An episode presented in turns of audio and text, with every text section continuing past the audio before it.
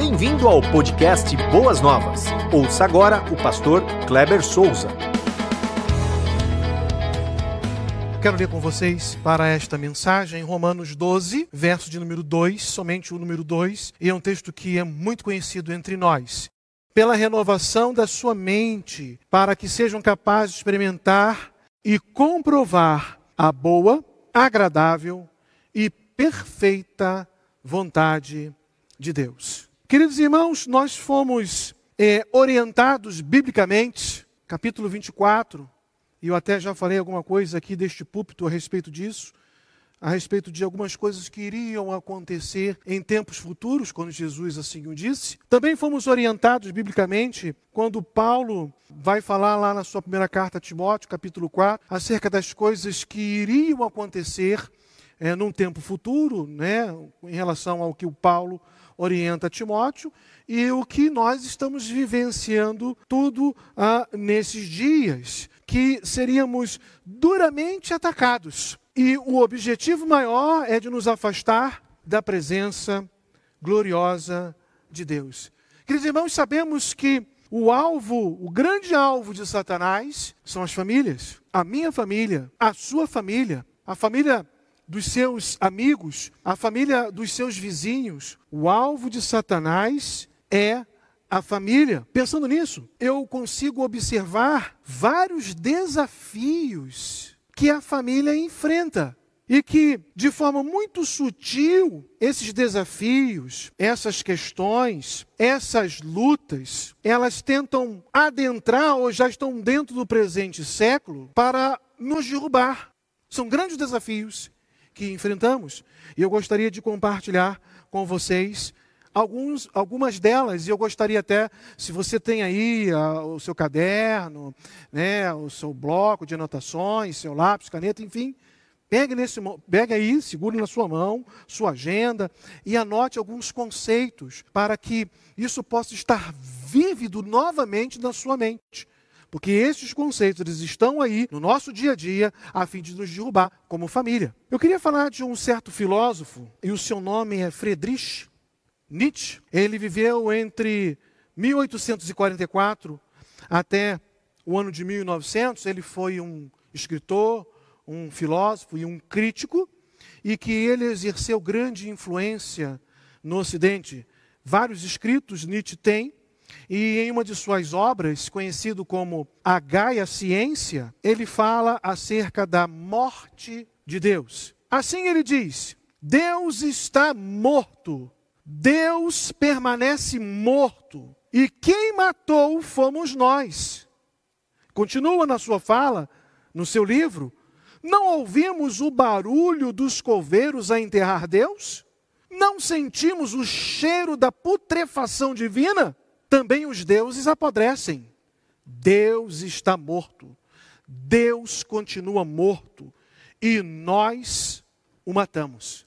Entre 1844 e 1900, ele exerce uma influência muito grande. E a partir do século XIX, nós começamos a verificar diversos conceitos surgindo a fim de destruir a família. Você precisa entender que nesse escrito Nietzsche não está querendo abordar a ideia de que Deus realmente está morto, porque Deus é eterno. Então, o que significa a ideia de Deus está morto, Deus estando morto, né? Ele queria questionar se é razoável ter fé em Deus e basear nossas atitudes nisso. Ele propunha que, recusando Deus, podemos também nos livrar de valores que nos são impostos, valores bíblicos. Em resumo, quando Nietzsche fala que Deus está morto, ele não tem a intenção de dizer que Deus não existe, mas que as pessoas deveriam parar de viver como se ele estivesse nos observando o tempo todo. Deixar Deus um pouquinho de lado. Essa era a ideia de Nietzsche. E me parece, meus amados irmãos, que essa ideia, nascida no século XIX, hoje no século XXI, tem tido uma influência muito grande, a partir de grandes desafios que a família acaba por enfrentar. E eu gostaria de compartilhar alguns desses desafios Primeiro, a secularização da cultura. Secularização da cultura, anota aí.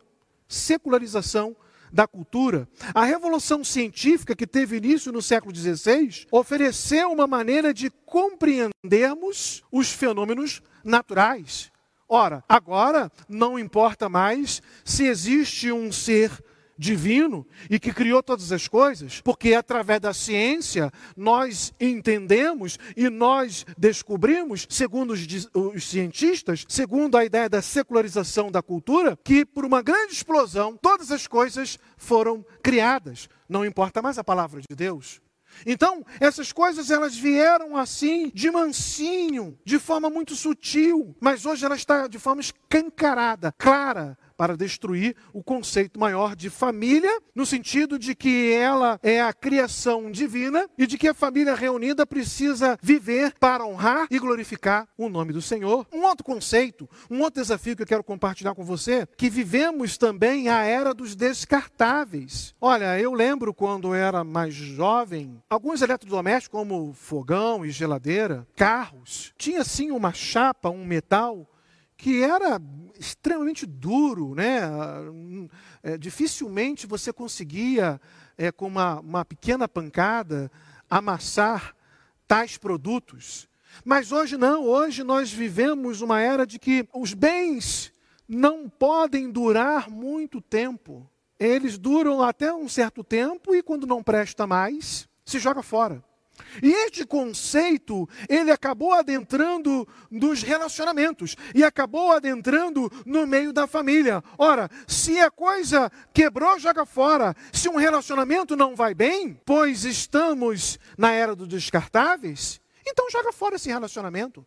Então você vê aí pais muitos anos não querendo ter um relacionamento mais com seu filho ou o filho com o pai. No casamento, o conceito popular diz é eterno enquanto dure, por causa do conceito do descartável. O casamento vai bem? Ok. Não vai bem? Vai cada um para o seu lado e se destrói uma família. São grandes desafios que a família está enfrentando no século 21. A modernidade líquida é um terceiro conceito. Não perca. Secularização da cultura, a era dos descartáveis e a, a, a modernidade líquida. Os tempos são líquidos, porque esse tempo muda com muita facilidade e é muito rápido, é muito célere. Nada é feito para durar, porque não é sólido. O mínimo de pressão que um líquido ele é, recebe, ele muda de forma rapidamente, ele escapa e ele vai embora. Por exemplo, vamos citar aqui os relacionamentos virtuais. Tudo é muito bonito, tudo é muito bom, somos amigos, rimos, até um primeiro comentário que cita uma crítica ou algo que nós não gostamos, nós já bloqueamos, nós já não queremos conversar, nós já anulamos, nós já, já é, descartamos porque vivemos também numa modernidade líquida.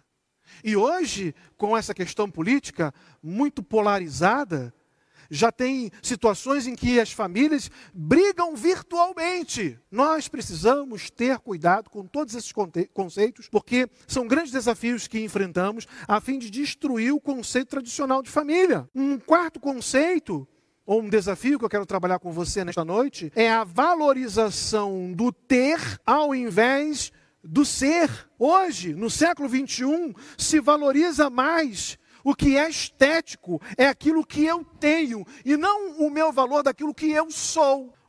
O ter ao invés do ser. E esses conceitos que estou apresentando para vocês são conceitos que, que a família precisa estar atento, que eles não são corretos. O pluralismo religioso, uma religião plural, onde cosmo, a cosmovisão religiosa, elas são alteradas e o que traz o conceito deste, é, desta ideia é que o, o pluralismo religioso aceita múltiplos caminhos para Deus ou deuses como uma possibilidade. Quem já não ouviu, ah, você tem a sua religião, eu também tenho a minha, porque todos os caminhos eles nos conduzem a Deus. Não é verdade? Só tem um único caminho que conduz o homem a Deus, E este caminho se chama Jesus Cristo. Em João 14, versículo 6, Jesus diz: Eu sou o caminho e não um dos caminhos. Eu sou o caminho, a verdade e a vida, e ninguém vem ao Pai senão por mim. Muito cuidado com este conceito do pluralismo religioso. Também queria abordar com você nesta noite a respeito do Manifesto Comunista, que tinha como objetivo o término da família tradicional. Vejam só que eu quero falar do Manifesto Comunista, mas eu não quero entrar em nada de política e nem de, nem de partidarismo. Não é esse o objetivo. E sim analisar um livro com este título que foi publicado em 1848 por Karl Marx e Friedrich Engels. E o objetivo desses dois homens era destruir o conceito de família tradicional. E ele diz no seu livro: abolição da família. Até os mais radicais se assustam com este propósito infame dos comunistas. Sobre quais fundamentos se assenta a família atual, a família burguesa? Sobre o capital, sobre o proveito privado. Em sua forma completamente desenvolvida, a família tradicional é uma instituição burguesa e existe somente na burguesia. A família burguesa será naturalmente eliminada com eliminar deste seu complemento. Ambos desaparecerão com o desaparecimento do capital. Então, o Manifesto Comunista de 1848, do século XIX, pregava o fim da família tradicional. E vemos isso com muita clareza hoje, amados irmãos. Temos que estar atentos aos desafios do século XXI e suplantá-los em nome de Jesus. Um próximo conceito que a família precisa estar atenta à erotização infantil. É uma exposição da criança a conteúdos inapropriados à sua idade. Vocês lembram que se discutiu muito a respeito de arte moderna, onde homens estavam ali é, ah, como, como chegar à natureza e as crianças ali apreciando, tocando, como se arte fora.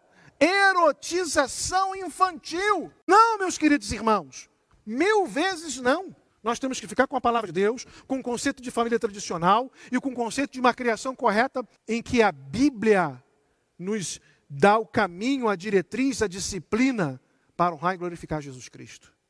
Um outro conceito é o conceito de privatização, que traz a ideia de que nós somos donos das nossas vidas. Então, se eu sou dono da minha vida, a frase célebre do século 21 é: meu corpo, minha regra. Essa é a ideia da privatização. Eu faço do meu corpo o que eu quero e bem entendo, e bem entendo, e ninguém tem nada a ver com isso.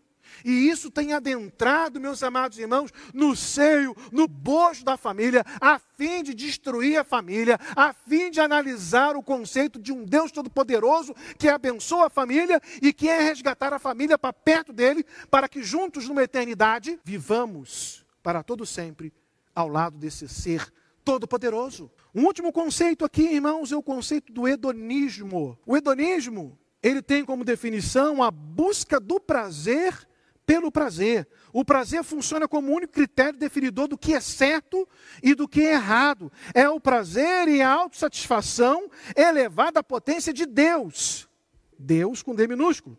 O homem é dominado pelos seus instintos, desejos e carnalidade. Nós vemos claramente a Bíblia nos orientando que nós temos que tomar cuidado contra os desejos da carne. Mas o hedonismo prega que nós devemos buscar o prazer pelo prazer e está tudo muito certo. São vários conceitos e vários problemas e vários desafios que a família no século 21 acaba enfrentando. E ele veio chegando com muita sutileza. E hoje, muitas famílias acabam abraçando tudo isso. E isso traz um mal muito grande.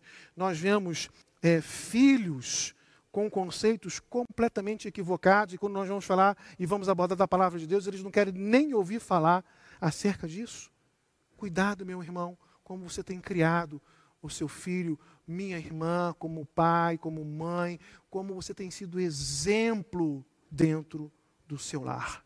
O que isso tem a ver com a família, tem tudo a ver, meus amados irmãos. Passamos a modernidade estamos na pós-modernidade, somos infestados de conceitos que querem acabar com o conceito de família tradicional. Não podemos ser infectados por qualquer um desses males do século XXI. Assim, como nos posicionar nesse tempo? Primeiro, jamais devemos negligenciar a palavra de Deus e relegar a palavra de Deus para segundo plano. A Bíblia nos aponta a direção para muitos caminhos que acabam para adorar a Deus, mas eu quero abordar aqui um texto em 1 Timóteo capítulo 4, 10 e 11, quando Paulo falando para o seu filho na fé, ele fala assim, ó: "Se trabalhamos e lutamos, é porque temos colocado a nossa esperança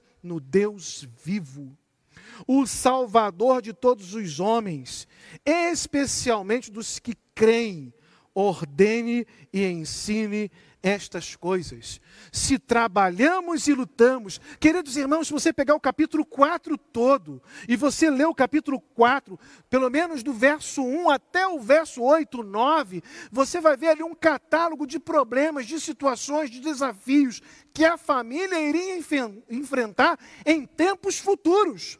E nós estamos exatamente nesse tempo. E no verso 10 e 11, Paulo fala assim: se trabalhamos e lutamos, irmãos, nós temos que lutar e trabalhar em prol da família com a Bíblia nas nossas mãos, porque ela nos aponta o caminho da salvação, porque ela nos aponta o caminho de agradar a Deus, porque ela, ela nos aponta princípios que agradam ao Senhor Jesus Cristo. A Bíblia apresenta o referencial para a família. Uma família começa com uma união de um homem e uma mulher. É um relacionamento heterossexual. Isso está bem registrado e muito claro em Gênesis 1, 27 e 28. Criou Deus o homem à sua imagem. A imagem de Deus o criou. Homem e mulher os criou.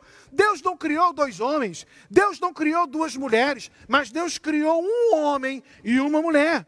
E Deus os abençoou, e Deus foi o celebrante, e Deus foi o oficiante daquele casamento. E logo em seguida ele disse: Sejam férteis, multipliquem-se, encham e subjuguem a terra, dominem sobre os peixes do mar, sobre as aves do céu e sobre todos os animais que se movem pela terra. Mas hoje, nesse conceito hedonista, o prazer pelo prazer, de um conceito de uma modernidade líquida e descartável, é assim: não, eu quero me relacionar com outro homem, uma mulher quer relacionar com outra mulher, contrariando os princípios da palavra de Deus. E pasme, meus amados irmãos, tais conceitos têm adentrado a igreja do Senhor Jesus Cristo, não através dos púlpitos. E é por isso que nós trazemos essa mensagem para alertá-lo. Tem adentrado as igrejas, porque primeiramente tem adentrado as famílias. Cuidado com que tipo de conceito o seu filho tem recebido de certas amizades, da própria escola, não sei. O conceito que o seu filho precisa receber, o conceito da palavra de Deus, por você, meu irmão, e por você, minha irmã. Mas a Bíblia também indica uma estrutura e uma hierarquia que precisa ser respeitada. Em Efésios 5, e eu poderia abordar aqui um, alguns outros versículos do, de Efésios 5, ou até outros na palavra de Deus, mas eu me detive em Efésios 5,33, quando diz: Portanto, cada um de vocês, então Paulo se dirigindo aos homens, ame a sua mulher como a si mesmo, e a mulher trate o marido com todo respeito. Nós vamos ver a respeito de sujeição, de amor e de respeito, e um ciclo de amor e respeito. Quando o homem ama a mulher, a mulher respeita o marido, e vice-versa. Essa ideia de estrutura e de hierarquia, o homem como cabeça do lar, ela precisa ser observada, ela precisa ser respeitada. Outra ideia aqui, meus amados irmãos, é que a Bíblia é marcada por vínculos profundos e ela nos ensina isso. Em Mateus capítulo 19, versículo 6, diz assim: é, é, foi perguntado a Jesus a respeito do divórcio em Mateus capítulo 19. E Jesus, é como se Jesus tivesse dito assim: olha, vocês querem falar de divórcio? Vocês precisam lembrar, é, lá no princípio, quando Deus cria a família, qual é o propósito de Deus para a família? Não, Deus não quer que haja separação. E no versículo 6, ele arremata a sua explicação dizendo assim: assim, eles já não são dois, mas uma só carne. Portanto, o que Deus uniu, ninguém o separe. Então, na, naquela ideia de modernidade líquida, se sofre pressão, se o casamento tem pressão, um conceito é, é, é, muito atual é incompatibilidade de gênios. Isso não existe incompatibilidade de gênios. Pelo menos no meio cristão não deveria existir. Se tem alguma, alguma dificuldade de, de, de é, acertos, então busque o seu pastor. Chegue no gabinete, fale com o pastor Wagner. Se a agenda dele, igreja, é muito grande, tem de outros pastores aqui na igreja que pode atender ao seu casamento. Via de regra, uma família só busca o pastor quando a coisa está lá assim, muito drástica. Sempre haverão conflitos nos relacionamentos, rusga, e essas coisas precisam ser acertadas, combinadas, acordadas, negociadas. Portanto, o que Deus uniu, ninguém o separe. A Bíblia nos orienta isso, isso é um princípio bíblico. Na palavra de Deus nós temos valores inegociáveis. Efésios 6, de 1 a 4, Paulo fala assim: Filhos, obedeçam seus pais do Senhor, pois isso é justo. Os filhos não estão obedecendo mais os pais.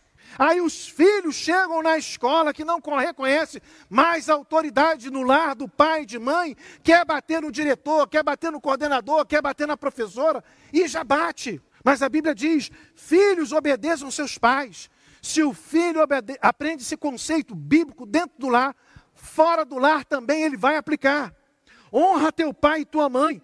Este é o primeiro e único mandamento com promessa, para que tudo te corra bem e tenhas longa vida sobre a terra. Pais, não irritem os seus filhos, antes criam-nos segundo a instrução e o conselho do Senhor. A nossa obrigação como pai e como mãe é criar os nossos filhos na instrução e no conselho da palavra de Deus. Não pense, meu querido irmão, que o Senhor não vai cobrá-lo como pai e como mãe que deveria criar o seu filho segundo a palavra de Deus e você não criou. Você será cobrado por Deus. Então não permita que isso aconteça. Observe o que a Bíblia está querendo te ensinar. E viva para a glória do Senhor. Mas eu quero andar um pouquinho mais aqui de como nos posicionar nesse tempo. Invista no seu casamento. A Bíblia fala lá em Josué 24, 15, eu poderia falar de várias coisas a respeito. Está falando para o seu povo, para os seus irmãos, no sentido de israelitas. Olha, muitos é, familiares aí adoraram outros deuses, além do Eufrate, os, os antepassados, né, os deuses dos, amor, dos amorreus, em cuja a terra vocês estão vivendo agora. Mas ele remata no finalzinho do versículo 15: Mas eu e a minha família eu e a minha família, nós escolhemos servir ao Senhor, serviremos ao Senhor. Isso não pode ser apenas um versículo na sua casa, meu amado irmão, lá na sua parede, lá naquele quadro. Isso precisa ser uma verdade de Deus dia a dia na sua vida, na vida da sua família, na vida da sua esposa, na vida dos seus filhos. Eu e a minha casa servimos ao Senhor como ainda nos posicionar nesse tempo, investindo no cuidado e na criação espiritual dos nossos filhos. Quando Deuteronômio capítulo 6, 4 a 7, Moisés escreve para o povo de Israel de uma tradição oral, ele fala assim: ouça, essa palavra ouvir vem lá do aramaico chamar, da onde vem a palavra chamar El, ou Samuel, o ouvido de Deus. Ouça, então nós temos a, a, a, o ensinamento desse, dessa porção aqui, chamado, ó, isso aqui é o chamar, porque é ouve, ó Israel, o Senhor nosso Deus é o único Senhor. E aí Moisés continua: ame o Senhor, o seu Deus, de todo o teu coração, de toda a tua alma e de todas as tuas forças. Pai e mãe, essa palavra é para você. Ame o Senhor, o seu Deus, de todo o seu coração, de toda a sua alma e de todas as suas forças. Que todas essas palavras que hoje lhe ordeno que elas estejam em seu coração. Porque se elas não estiverem, se essas palavras elas não estiverem no seu coração, o que você ensinará aos seus filhos? Porque a continuidade do texto diz: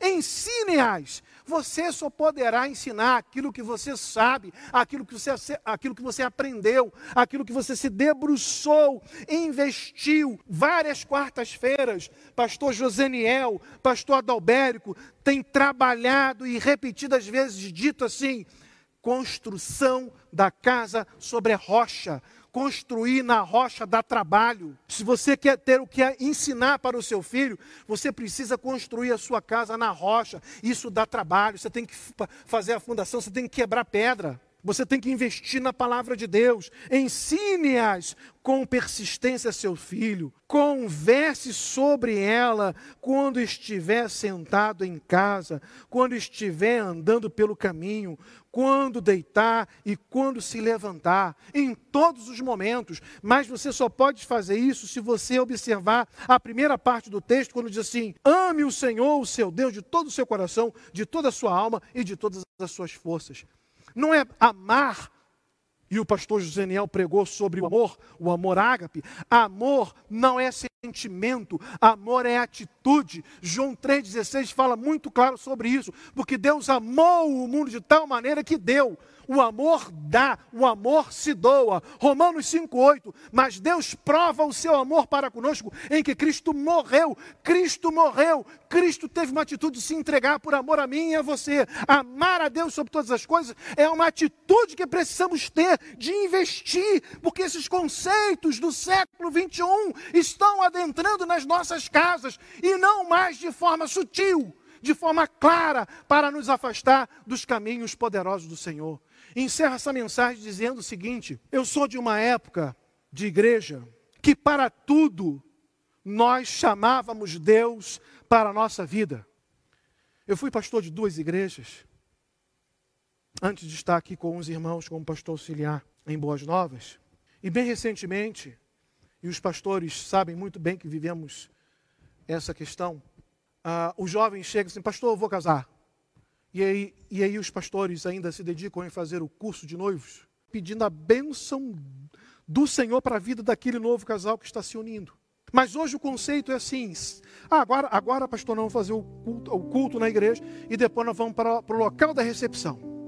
Aí vai lá, tira foto, daqui a pouco, dança, música.